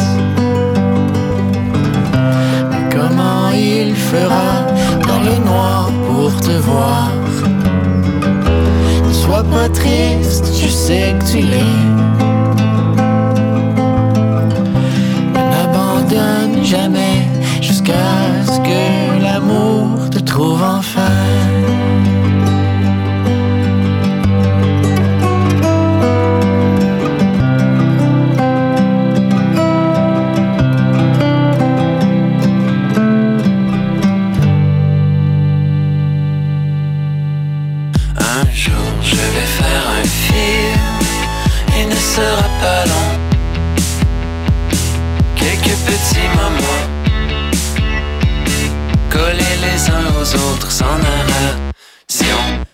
De retour à Ciné Histoire. Et puis maintenant, ben c'est ça, on va faire une petite euh, capsule historique. Euh, Ça fait un, un petit moment déjà euh, qu'on n'en a pas fait. On a tellement de films à- couvrir ici à l'émission, mais je veux parler du film La vie rêvée de Mireille Dansereau. C'est le premier film québécois à être ré- réalisé par une femme. Et puis, c'est un film foncièrement féministe qui est passé un peu sous le radar à sa sortie au Québec en 1972, euh, mais qui a connu une belle vie à l'international, notamment dans les Women's Studies des universités et tout. Le film a été projeté, a eu quasiment euh, un bon 10 ou 15 ans euh, de carrière à l'international avant de finalement être, euh, je pourrais dire, apprécié à sa juste valeur ici même au Québec. Donc, c'est... c'est un film euh, qui euh, aborde en fait, ben, c'est l'histoire de deux filles qui travaillent dans une compagnie de films euh, et qui, qui ressemble un peu à l'ONF et qui se lient d'une amitié assez exceptionnelle. L'une d'elles est très amoureuse d'un homme socialement inaccessible, l'autre a une attitude un peu agressive envers la jante masculine en général. Sur une égale insatisfaction, leur amitié se renforce puis la complicité s'établit. Elles s'entendent un peu sur, sur un point commun. Plus l'homme est lointain et inaccessible, plus elles sont fascinées et attirées vers lui. Donc, euh, elles se forgent un peu un, un- une espèce d'homme rêvé euh, qui est le garde caché d'une certaine façon. Donc, euh, ça devient un personnage pratiquement vivant euh, qui passe du rêve à la réalité et qui en vient à faire partie de leur vie quotidienne jusqu'à ce que la vérité éclate. L'homme n'existait pas vraiment. Bref, c'est un film un peu dont la visée est de, présent, de déconstruire un petit peu l'image des femmes à cette époque-là au Québec ou ailleurs, mais surtout au Québec évidemment. Euh, on oublie un peu à quel point le film était avant-gardiste parce que, euh, évidemment, dans ces années-là, c'était surtout le cinéma de Gilles Carle qui était discuté, Jean-Claude Laure, euh, Pierre Perrault, bref, euh, tu sais, des, des- des- grands cinéastes hommes, évidemment, masculins, mais qui avaient un regard un peu moins glorieux, disons, de la condition féminine et tout. Et puis Mireille Dansereau voulait rétablir ça avec ce film-là qui met notamment en vedette Véronique Leflaguet et euh, je cherche le nom de la deuxième actrice euh, qui est euh, Liliane Lemaître-Auger, voilà. On y trouve également un jeune Marc Messier, c'est son premier crédit au cinéma. Il était très jeune à l'époque, évidemment. Louise Portal qui, qui, joue également et Jean-François Guité. Bref, un film qui a été euh, restauré euh, par Éléphant euh, il y a environ un an ou deux et qui a été projeté au Festival du Nouveau Cinéma l'an dernier, mais qui, le week-end dernier, ouvrait, ben, était projeté à New York, donc qui connaît encore une fois une, une vie un peu plus à l'international qu'au Québec, quoique le film va jouer à la maison, pardon, au cinéma moderne à Montréal ce samedi. Il y aura d'ailleurs une question-réponse avec la réalisatrice qui va être présente au cinéma moderne. Euh, c'est un film que j'ai quand même bien apprécié. Euh, évidemment, la restauration est, très, très belle. Euh, c'est pas parfait, évidemment, mais c'était comme ça le cinéma à l'époque, évidemment. Un cinéma qui est très peu de budget. D'ailleurs, le film n'a pas été financé par l'ONF, ce qu'on pourrait croire, mais c'est du financement privé qui vient notamment de l'ACPAV, qui est la compagnie de production que Mireille Dansereau a fondée et qui existe encore aujourd'hui. C'est un film, euh, c'est ça, pas, pas parfait, mais qui a quand même des beaux symboles à l'intérieur. euh, à l'intérieur. Euh, c'est, euh, il y a toute cette idée de oui, de l'image un peu des femmes, mais aussi euh, des, des, des, valeurs euh, qu'on associait, disons, aux femmes à l'époque et puis qui ici euh, tentent d'être déconstruites. L'idée de la, femme à la maison, l'idée du corps, l'idée de, de la sexualité. Évidemment, les deux personnages principaux sont quand même assez libérés sexuellement. C'est le début des années 70. Mais il y en a d'autres, c'est ça, ils contrastent avec les autres femmes présentes dans le, le film. Euh, c'est. C'est pas un documentaire, mais on sent quand même des inspirations euh, de documentaires derrière tout ça.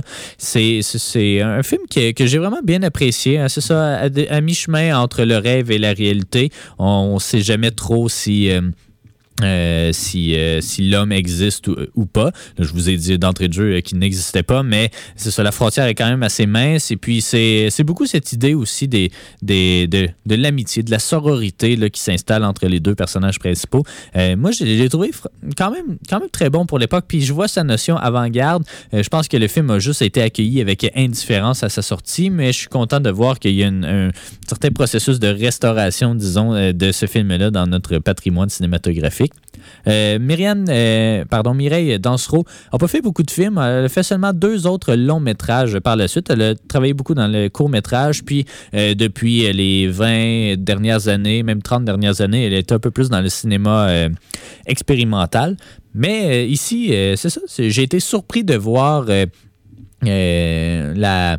Les, les, ben, c'est ça, l'ébauche de notre cinéma féministe qui va être porté notamment aussi avec Anne-Claire Poirier dans cette même décennie-là. D'ailleurs, les deux vont faire un projet ensemble euh, dans les années 80, euh, fin 70, je crois, au début 80. Euh, bref, c'est ça, ce début de cinéma féministe au Québec-là est très, est très intéressant. Puis il se distingue un peu des autres films qui abordaient plus l'identité québécoise, l'idée de nation, des trucs comme ça. Bref, la, la vie rêvée. C'est disponible sur, euh, sur Apple TV et sur euh, Illico, mais euh, il va être euh, au cinéma moderne, pardon, encore une fois, ce samedi. Donc, manquez pas ça si vous voulez voir ce proto-féminisme québécois-là, La vie rêvée de Mireille Dansereau. Je me suis entretenu avec la réalisatrice un peu plus tôt cette semaine. Une très belle entrevue de fond qu'on vous présente tout de suite après nos pauses publicitaires. Et puis, je vous dis tout de suite à la semaine prochaine. On va avoir un beau programme la semaine prochaine, encore une fois. Euh, beaucoup de nouveautés, notamment un film de Noël. hein. On, commence déjà à en parler. On va avoir visionné pour vous 23 décembre. Donc, euh, on va euh, y revenir, puis on va avoir des entrevues pour vous assez intéressantes, j'en suis certain. Donc, on se laisse avec cette entrevue réalisée avec Mireille Dansereau et on se dit à la semaine prochaine. Vous êtes de retour à Ciné Histoire et puis maintenant, ben, on a une invitée de marque à l'émission cette semaine. Il s'agit de Mireille Dansereau qui voit son film La vie rêvée restauré, euh, une restauration là, euh, de ce film-là qui va être projeté à, au cinéma moderne ce samedi. Bonjour Mireille, vous allez bien? Bonjour, oui, ça va très bien, surtout que je viens de recevoir euh, le prix Albert Tessier Ah oui, ben, toutes mes félicitations. pour le cinéma. Alors, Oui. euh, il y a plusieurs choses, beaucoup de choses qui se passent au mois de novembre. Oui, exactement. Euh, en fait, euh, on, va, on, va, on va parler des choses qui vous occupent euh, un peu plus tard peut-être, mais donc La vie rêvée, c'est un projet évidemment de restauration qui a été projeté, je crois, l'année dernière au FNC, mais qui, le week-end dernier, est, allé, est allé dans un cinéma new-yorkais. J'aimerais vous entendre un petit peu d'entrée de jeu sur, sur pas nécessairement sur le processus de restauration, mais sur comment ça s'est passé, justement, le, le- le projet, comme- comment on en est venu à restaurer euh, la vie rêvée? Ça faisait, c'était au moment de la- du 50e anniversaire euh, du film et de la. OK. Alors, euh, et euh, ça, faisait, ça faisait un bout de temps là, que Éléphant parlait de, de restaurer ce film-là. Alors, euh, ça a été fait l'année dernière et un distributeur américain, Arbelos, euh, euh, s'est intéressé au film et a décidé de le sortir euh, en, à, à New York et dans quelques villes américaines. Mhm. Euh, Est-ce que vous avez assisté à la projection euh, là-bas ou... Non, Non? non, non, non, euh, non, euh, je, je, je vous joins. Je- J'ai longtemps euh, été aux États-Unis avec mon film sous le bras en 16 mm Mhm. et aller dans les universités américaines, dans les Women's Studies. Ouais. Alors qu'ici, euh, disons que le film euh, a pris euh, au moins 15 ans avant d'être euh, vraiment vu. Mhm. Ça a été beaucoup plus les anglo-saxons qui ont regardé, qui ont été intéressés au film et qui l'ont montré régulièrement. Ouais. Alors, je me, dé- je me déplaçais à cette époque-là beaucoup aux États-Unis et euh, j'ai eu quelques prix aussi aux États-Unis. Euh, je pense que le- la critique des images de la publicité la critique euh, de l'image du corps que les femmes se font. Ça a, tout, ça a été un, un- un projet ou un sujet qui était un peu d'avant-garde à, à cette époque-là, dans 1972. hein. Mhm. C'était vraiment le début de, de- de la recherche féministe. Et euh, moi, j'avais étudié en Angleterre. Alors, euh, j'étais, disons, euh, moins axée sur la recherche identitaire du pays. Mhm. Mes collègues l'étaient à l'époque. Ouais. euh, par la recherche identitaire de, de ce que c'était que d'être une femme. Mhm.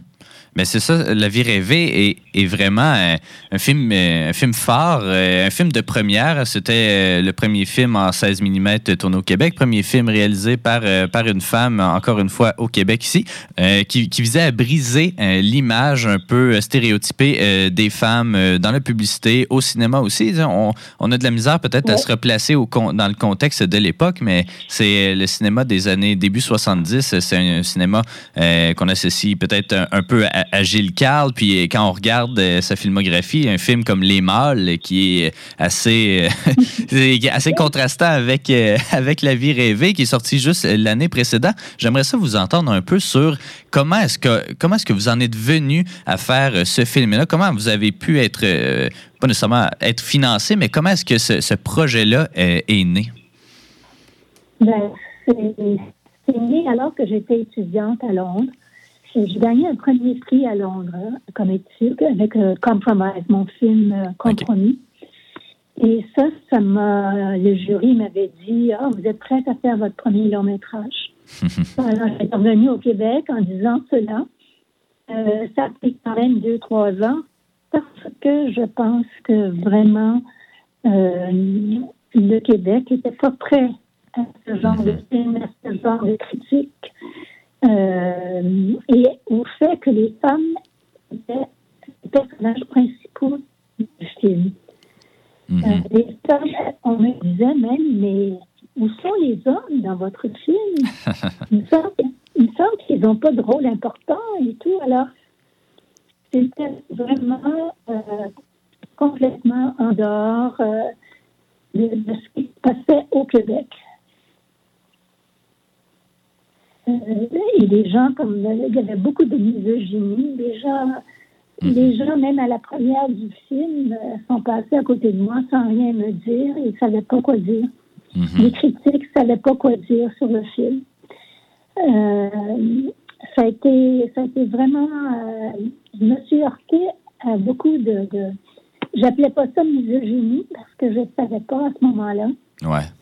Je me suis heurtée à, à beaucoup de- d'indifférence et de, et de fait de dire ben, ah, mais non, ma blonde, elle rêve pas comme ça. Mhm. C'est étrange. Alors, euh, il y avait presque du mépris. Ouais.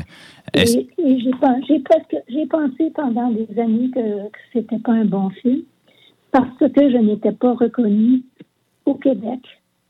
Mhm. J'étais reconnue ailleurs et moi, je voulais, je suis revenue de Londres pour faire mes films en français et puis euh, pour être, euh, essayer d'être reconnue ici. C'est important pour moi.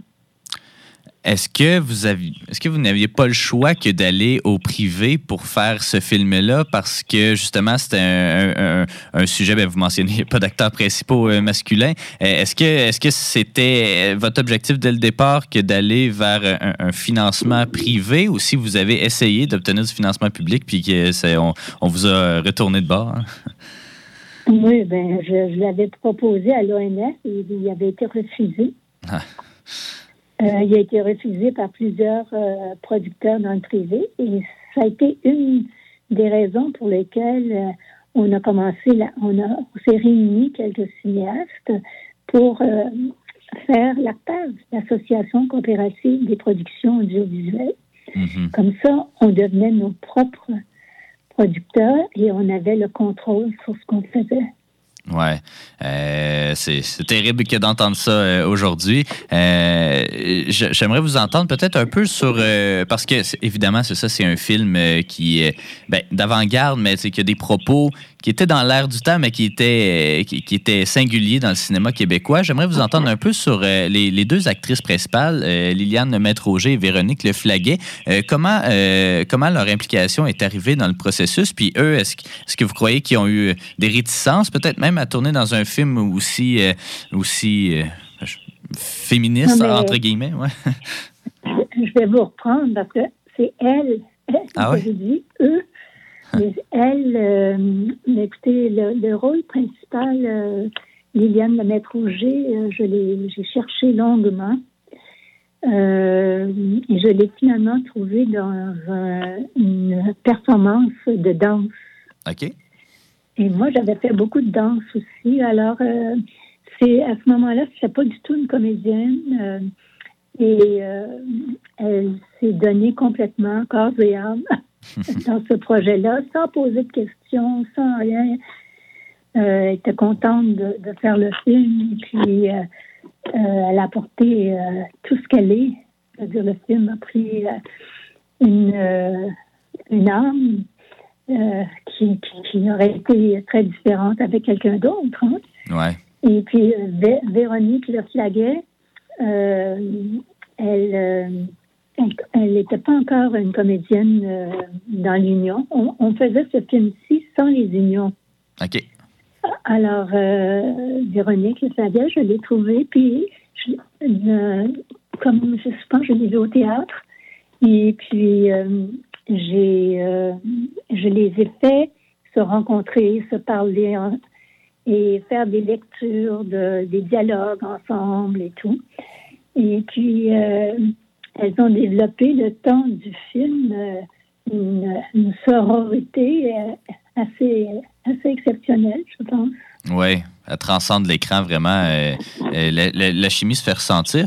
Euh, J'aimerais vous entendre aussi peut-être sur l'état du, euh, du cinéma féminin euh, québécois. Là, évidemment, bon, La, La vie rêvée, c'est le premier film, mais les années 70 aussi, c'était le début de, de cinéma féministe-là, notamment avec euh, Anne-Claire Poirier.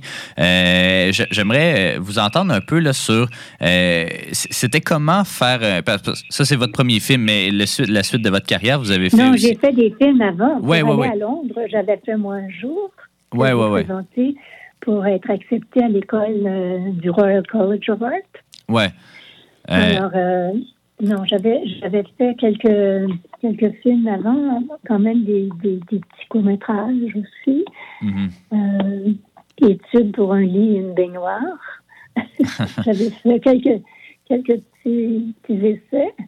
J'avais fait un film sur le Living Theatre à Londres. Ouais. Euh, alors, j'avais, non, j'avais fait, mais mon premier long métrage de Ouais. fiction. Oui, exactement. Puis, euh, justement, comment ça s'est passé, euh, les suites? Parce que vous dites que vous avez été recueilli avec un peu d'indifférence. Euh, vous avez fait, évidemment, d'autres longs métrages depuis La vie rêvée, mais est-ce que est-ce que c'était une bonne carte de route dans votre, dans votre filmographie? Est-ce que par la suite, ça a été plus difficile ou plus facile que, Non, que ça a de faire été, des films? oh non, ça a été difficile. Ah? Euh, Ah oui, oui, même que j'ai pas fait un film de fiction. Tout de suite après, ça m'a pris sept ans de faire un autre film de fiction. Mhm. Euh, j'ai été demandée euh, par Anne-Claire Poirier de faire un film euh, documentaire qui est dans le, le, le regroupement en tant que femme qu'elle Ouais. a mis sur pied à l'ONF. Et euh, ben, elle voulait pas que je, que je fasse une fiction, alors j'ai j'ai fait, j'ai fait un documentaire. Euh, je pense qu'aujourd'hui, ce documentaire-là, euh, je me marie, je me marie pas, euh, il, euh, malgré tout, ce sont des femmes exceptionnelles. Alors, je, je, je continuais à collaborer à un certain féminisme en mettant des femmes à l'écran qui étaient des femmes assez exceptionnelles. Mhm. Euh, je, je veux euh, vous entendre un peu peut-être sur euh, ce processus de restauration-là. Je, je vous ramène à la restauration. Il- souvent dans, dans ce processus-là, je sais qu'il y a des réalisateurs américains ou autres, des fois, qui, qui aiment revisiter leurs films, hein, qui des fois proposent un nouveau montage, qui des fois jouent un Mhm. peu avec même les images, les teintes, bref. Euh, Je suis curieux, vous, est-ce que c'était, est-ce que si ça avait été une option, est-ce qu'il y a des choses que vous auriez euh, changées euh, à la vie rêvée ou si au contraire, euh, c'est, vraiment le. Mais d'abord, avec éléphant, ce n'est pas une option. OK. OK. Alors, on essaie de, de, de faire le, le, le mieux possible et, ils font vraiment un magnifique travail pour enlever les poussières, pour enlever. Mhm. Ils ont euh, des techniciens absolument formidables euh, pour la coloration aussi. Euh, J'ai fait quelques petits changements dans, dans, l'éclairage. OK. Euh, mais rien. Parce que ça prend tellement de temps déjà quand ces films-là sont, sont aussi vieux que, que, que celui-là. Mhm. Ça, ça demande beaucoup de, de temps. Et euh, disons que notre, notre- moi, mon implication, elle a été euh, au niveau de la coloration, beaucoup. Et puis, euh, mais on peut pas changer. Mhm. Euh, on peut pas. je- je- on n'a pas eu le temps. C'est ça. À un moment donné, ça coûte trop cher. Ouais. Av- av- avoir eu l'opportunité, est-ce que vous l'auriez fait? Mais- ou- Ouais? J'aurais, j'aurais travaillé plus le son. OK. Parce qu'à cette époque-là, on travaillait pas beaucoup le son. hein. C'était Ouais. très, c'était assez simple, mais bon, quand même, il y a eu, il y a eu un, euh, travail de, de- de nettoyage aussi dans le son. Mais euh, disons que j'en aurais peut-être fait, peut-être les, les, les mix sonores. Dans le mix sonore, j'aurais fait des choses, mais on retourne pas aux bandes originales. On retourne aux bandes originales visuelles, mais pas sonores. Ouais. Euh, un jour, euh, un jour peut-être qu'on pourra, euh, ouais, c'est ça, avoir plus de temps, plus les moyens, évidemment. Là, c'est plus les, euh, évidemment, c'est du financement, ben, en grande partie Ouais. privé là, qui fait ça. Fait que c'est pas tout le monde qui, qui a la chance. Ouais, ouais, c'est ça. Euh, Exactement. J'ai- J'aimerais vous entendre aussi sur, euh, sur vos influences parce que, euh, évidemment, pour un ciné- cinéma euh, féministe, c'est pas vers le Québec qu'il fallait nécessairement regarder pour, pour avoir des- ces influences-là. Je serais curieux de vous entendre Non. sur les cinéastes qui, qui vous ont influencé tout au long de votre carrière, que ce soit dans le cinéma féministe ou même dans, dans- dans tout le cinéma en général. Ben, disons que comme femme, d'abord, je veux dire, comme, comme dans la forme, c'est sûr que Godard m'a, m'a inspiré. Mhm. Euh, j'ai eu l'occasion même de le rencontrer, Ah oui? mais euh, c'était pas tellement lui qui était un être pas si agréable que. Non. Mais ce sont ces films, sûrement un film comme Pierrot le Fou euh, a dû m'influencer. Ouais. Et, euh, et euh, j'ai été influencée par euh, aussi le cinéma euh, d'Europe de l'Est. OK. J'aimais beaucoup une femme qui s'appelle Martha. Metzeros.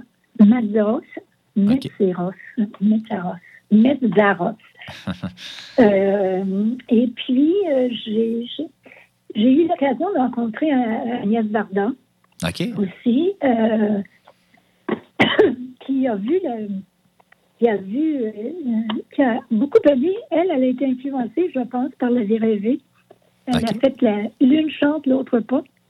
Ouais, ouais, ouais. Alors, euh, euh, moi, j'ai pas été tellement inspirée par, euh, par ces films, mais c'était vraiment quelqu'un de, de, de tellement euh, vivante et avec un, un tempérament tellement fort et, et, et, et comment ça, enraciné Mhm. comme Ouais, femme. ouais. Elle m'a- elle quand même influ- influencée comme femme.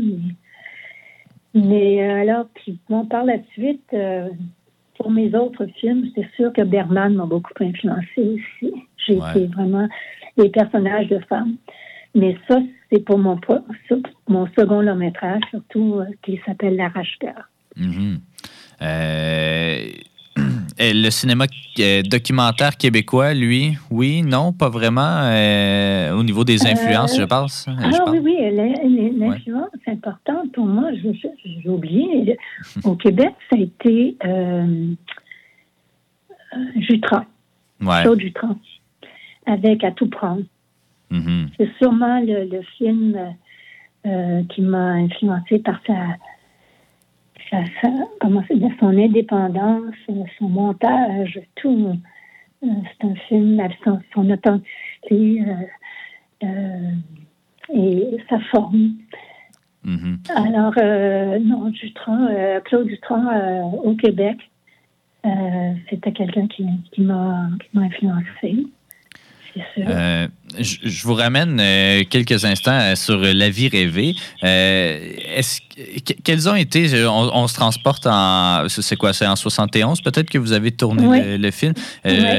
Ça a été quoi les, les principaux défis? Parce que c'est premier, vous avez de l'expérience évidemment au Royaume-Uni, mais c'était quoi les Ben non, principaux mais- défis, puis même au Québec aussi, mais c'était c'était quoi les principaux défis que de ce tournage particulier-là?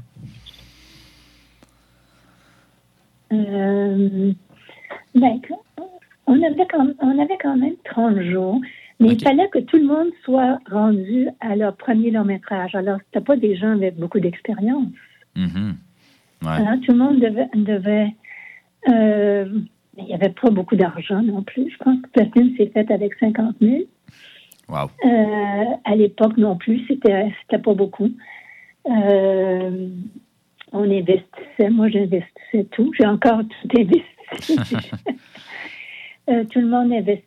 euh, alors, euh, c'est- on, on le faisait. euh, le plus grand défi, ben, qu'est-ce que ça serait de, de, de, de dire oui, j'ai le droit de, de montrer les rêves de femmes. Euh, oui, euh, je, je veux parler aux femmes, je veux montrer des femmes vivantes euh, et non pas des femmes qui sont qui restent euh, qui, qui, qui sont pas contentes de rester au foyer parce que je suis pas contre les femmes qui restent au foyer, mais qui sont pas contentes ou qui en ont pas qui ont pas assez de, du fait d'avoir des enfants. Euh, pour moi, ça a toujours été important, même si j'ai eu des enfants. Euh, le fait d'être une cinéaste euh, a toujours été au centre de ma vie. Diri- Alors, c'était dur, de, de- mais en même temps enthousiasmant parce qu'on était tellement indépendants. tu sais. Des fois, je me souviens que j'avais besoin de, de comédiens. Euh, comme il n'y avait pas d'union, je veux dire, j'avais besoin du père, puis je, je l'ai trouvé, il sortait de d'un magasin, puis je lui ai demandé, voulez-vous jouer un père dans mon film? Puis il m'avait dit oui. Alors, euh, c'est- des choses qui, qui aujourd'hui peuvent, peuvent absolument plus se faire. Ouais. Euh, c'est presque impossible. Euh, di- Diriez-vous, parce que euh, vous avez fait euh, quand même beaucoup de films après celui-là, diriez-vous que c'est celui qui a, qui a eu le, le- le plus grand impact dans votre dans votre carrière, Euh, évidemment pas nécessairement au Québec vu que euh, ça a pris du temps avant qu'il qu'il soit apprécié, mais même pour la rayonnance internationale, diriez-vous que La vie rêvée, c'est peut-être celui qui, euh, qui, qui a, qui a eu le, le plus de résonance malgré tout? Euh, mais plusieurs de mes films sont allés dans les, dans les festivals étrangers, Mhm. euh, sont allés à, l'in- à l'international. Euh, ben, c'est parce que, peut-être parce que c'est le premier film fait par une femme. Aujourd'hui, on voit ça comme mon film important, mais les autres n'ont pas été vus beaucoup non plus. Ouais. Alors, euh, disons que même moi, je veux dire, je pense que je n'ai pas réalisé euh, la force euh, qu'avait ce film-là parce que c'était pas fait de façon complètement consciente. C'était beaucoup laisser la place à l'intuition, euh, un peu, un peu d'improvisation aussi. Et euh, aussi, alors c'était, c'était pas complètement euh, rationnel et c'était écrit, mais à partir de l'écriture, on allait plus loin. Et euh, aujourd'hui, on, on écrit, on écrit, on écrit. C'est- ça ne fait pas cette légèreté. Hein, Mhm. de, c'est plus c'est plus difficile d'avoir euh, une forme plus plus légère, disons plus euh, improvisée. Il n'y a pas de place pour l'improvisation parce que ça coûte tellement cher. hein. Ouais. Non, exact. Alors, euh, mais en même temps, avec les petites caméras puis les, les téléphones cellulaires, moi, je tourne maintenant avec mon téléphone cellulaire. Ouais. Ça s'est démocratisé un petit peu. C'est plus, euh, Ah oui. plus Ah facile oui, oui. d'avoir un produit, euh, disons, euh, Ah de, de, Oui. de pas pire qualité. Euh, on va se souhaiter une, une restauration éventuelle de, de l'arrache-cœur puis du saut dans la ville, notamment. hein. On peut se souhaiter ça pour Mais les l'arrache-cœur, ça, s'en vient là, Ah oui? le mois prochain. Oui, Ah, ben mois c'est génial. Très bonne nouvelle. Euh, je trouve qu'on en restaure pas beaucoup de, de, de, de- de films québécois. tu sais, C'est des, des années 60, des, des années 70 et tout. Je suis content d'entendre ça euh, et ça en prend. Euh, ma- malheureusement, Mireille, c'est tout le temps dont on a aujourd'hui. On rappelle à nos auditeurs et auditrices que La vie rêvée prend l'affiche au cinéma moderne ce samedi. Donc, et puis il y aura euh, un question-réponse avec vous. Je vous remercie beaucoup pour votre générosité. Vraiment, là, je- ça, ça- me touche. Je suis content de, pouvoir euh, parler de, ce film, La vie rêvée, qui est fabuleux. Merci beaucoup, Mireille. Merci à vous, Alexandre. Au revoir.